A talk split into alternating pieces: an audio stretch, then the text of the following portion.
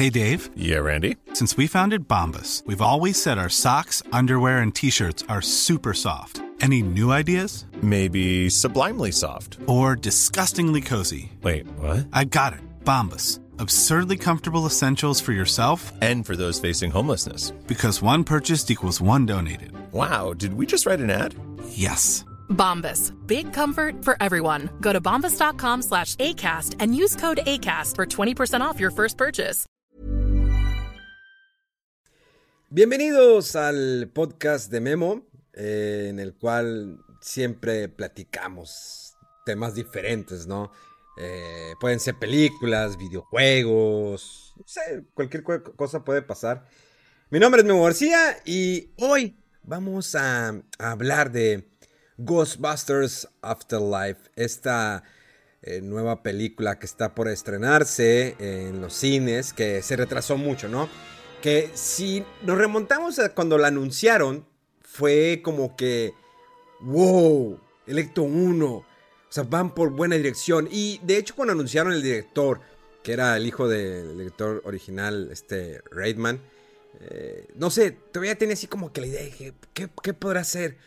Sin embargo, como siguió avanzando y ya le presentó como que la versión final a su papá, y el papá dijo que se le salió una lágrima, que le gustó la película, pero los rumores estaban que sí iban a estar los actores originales, Bill Murray, Dan Aykroyd, eh, este, el, personaje de Winston, eh, Janine, incluso Sigourney Weaver, sabemos que el abogado, ¿no? ¿Se acuerdan que pues, el actor se retiró, ¿no? Después de que falleció su esposa.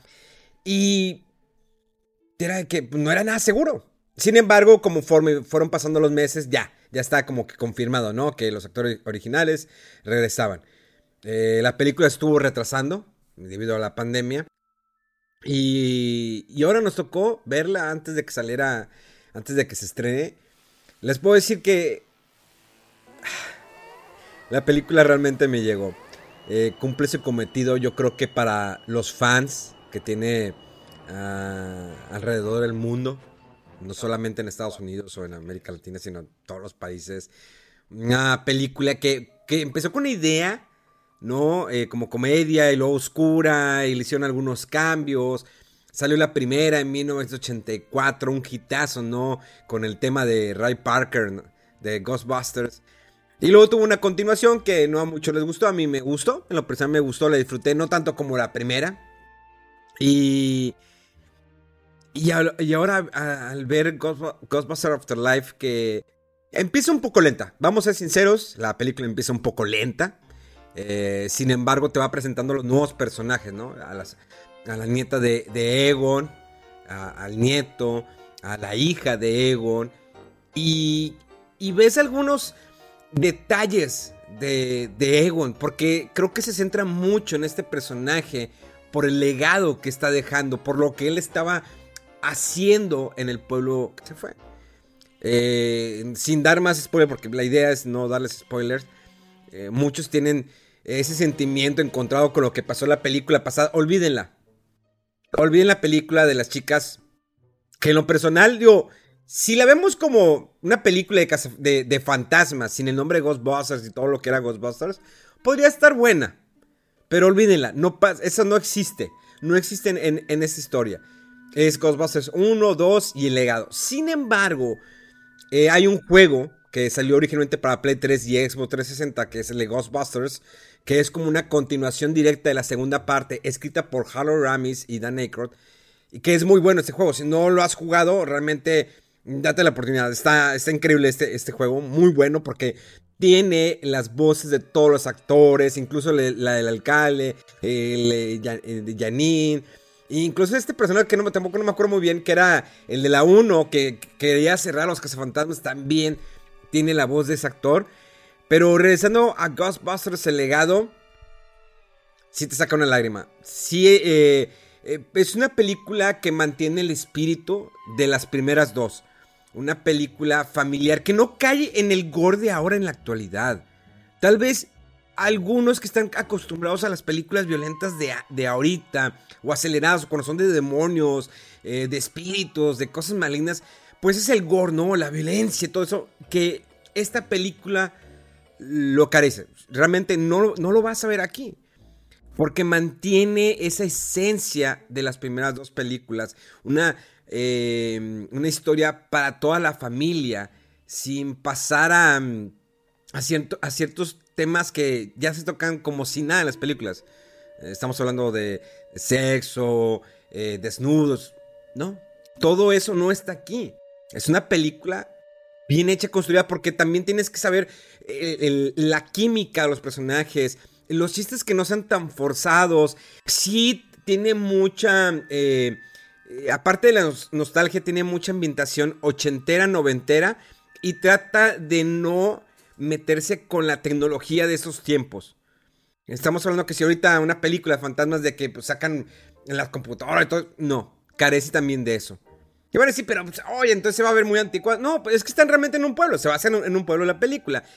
Y, y eso está, es difícil, es difícil construir una película, a menos que la sitúes exactamente en los 80s o exactamente en los 90s, como lo han hecho eh, otras eh, producciones.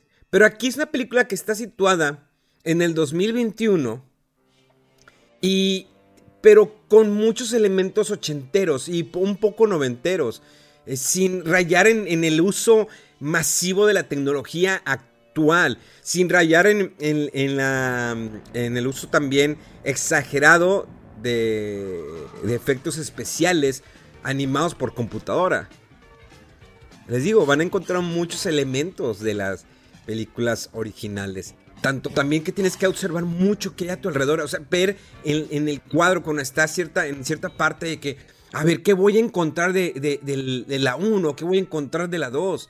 ¿Qué voy a encontrar de los fantasmas? Y yo voy, te vas a esperar el momento en que, ¿en qué momento voy a ver a Bill Murray? O a Dan Aykroyd, o a Henry Hudson, que es Winston, que hace rato dije, no me acuerdo. Eh, ¿En qué momento? Todo va a un ritmo. Les digo, empieza un poquito lenta, porque están presentando los personajes y de repente dices, ok, no, no, es, no me acelera tanto el momento de los de de atrapar fantasmas. Empieza como que a aclimatarse, la acelera un poquito la historia, el director, y luego la calma y luego ya la acelera mucho al final. Es de entenderse, ¿no? Ya dura un poquito más de dos horas. Eh, y sí, al, final se siente un poquito acelerada. Y la introducción de algunos personajes por ahí. Pero está bien, termina bien. O sea, cumple cometido de algo que estuvimos yo creo que esperando por muchos años los que somos fanáticos de, las películas de Ghostbusters. Y lo tenemos ahora con esta, que tal vez no era la continuación que estábamos esperando. Sin embargo, es una buena entrega que nos dan.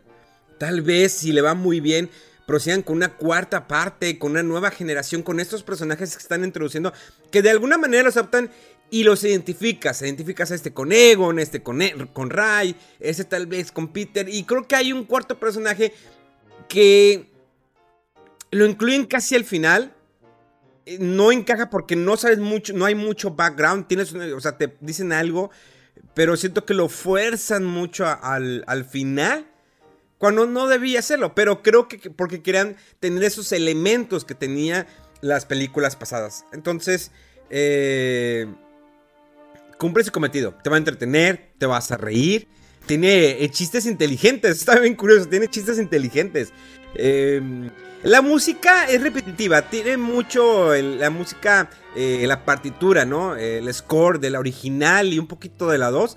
Ese pianito, ese tema, que es el tema de los Ghostbusters, no el tema de la canción, sino el tema eh, musical o, de, o instrumental de Ghostbusters, que venía desde la 1 lo vas a escuchar en algo muy repetitivo durante la película, lo cual te, a lo mejor sí se pierde. La música de fondo se pierde. Eh, hay algunas cosas que, te imaginas, errores que crees que sabes que van a cometer y los cometen, pero, pero que son parte de. Les digo, es una película que retoma, es como la fórmula del episodio 7 con el episodio 1. Pero es que aquí realmente lo retoma y se siente forzado, pero aquí en Ghostbusters no. Tenía que de todas maneras que irse a la segura. Creo que tenían que cerrar un capítulo de lo que sucedió entre la 1 y la 2 para cerrar en la 3 y a lo mejor darle pie a algo más. Cuando crees que va a cerrar, no cierra y lo dices al final. Híjoles, ¿habrá continuación? No lo sabemos. Eh, creo que respetan bien a, a, los personajes originales, lo respetan muy bien, les dan su lugar, que era lo más importante, que es algo que no vimos en la de Ghostbusters, que fue pues, la versión que a nadie le gusta. Bueno, pues ahí no lo respetan. Aquí sí, totalmente lo respetan porque son parte del legado, ¿no? Es lo que están dejando. El Ecto 1 se ve increíble. Sí, en algunas partes se ve como que forzado, eh, que se ve como muy computadora, pero está bien. Eh, espero que si hay, si hay una continuación sigan eh, usando el mismo Ecto 1, este Cadillac, y pues ya que lo reparen y lo, pongan bonito. el uso del el Proton Pack está increíble, la, la, trampa de los que fantasmas, y les digo, hay muchos elementos, tienen que observar. Vayan a verla en IMAX, definitivamente es muy buena película, bastante recomendada. Les digo, soy fan de Ghostbusters, sí, sí hay unos dos, tres momentos que se te sale la lágrima y nos pega, sobre todo los que somos fans desde pequeños. Pero bueno, eh, me despido. Espero que eh, pasen, pues, una buena semana, ¿no? Y nos escuchamos hasta el, en el próximo podcast. O ya no o tal vez lo voy a hacer ya video podcast. No lo sé. Gracias. Gracias y nos vemos a la próxima.